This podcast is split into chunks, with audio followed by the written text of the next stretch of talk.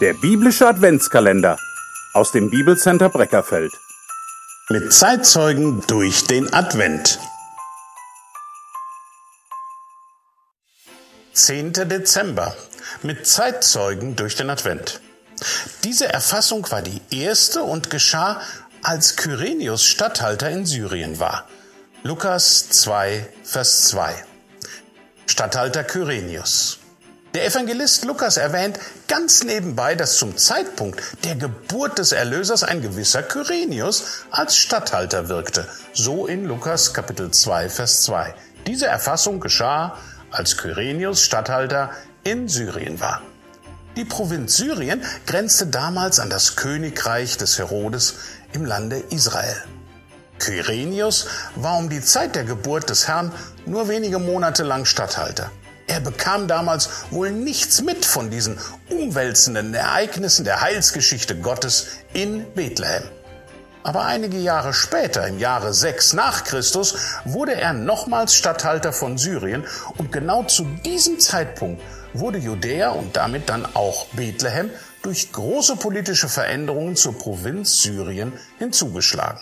Der einzige Statist am Rande der Welt- und Weihnachtsgeschichte wurde plötzlich Herrscher über die Menschen, die Augenzeuge des Heilands der Welt geworden waren. Das war seine Chance, um mit der Wahrheit in Berührung zu kommen, durch Kontakte mit Untertanen, die den Retter kannten. Was hat das uns heute zu sagen? Liebe Zuschauer und Zuhörer, wenn Sie Jesus Christus als Ihren Herrn kennen, dann haben Sie auch das Anliegen, dass Politiker, die über uns regieren, mit uns und damit auch mit unserem Zeugnis für Christus in Berührung kommen, oder? Die Bibel ruft uns auf, für die Regenten ernsthaft zu beten. So ermahne ich nun, dass man vor allen Dingen Bitten, Gebete, Fürbitte und Danksagung darbringe für Könige und alle, die in hoher Stellung sind. 1. Timotheus 2, Vers 1 und 2.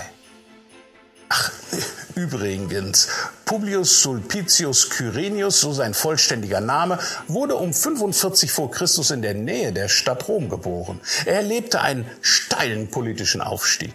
Er erlangte auch Berühmtheit durch militärische Siege in Kleinasien und Afrika. Kyrenius heißt, dazu ganz passend, der Kriegerische.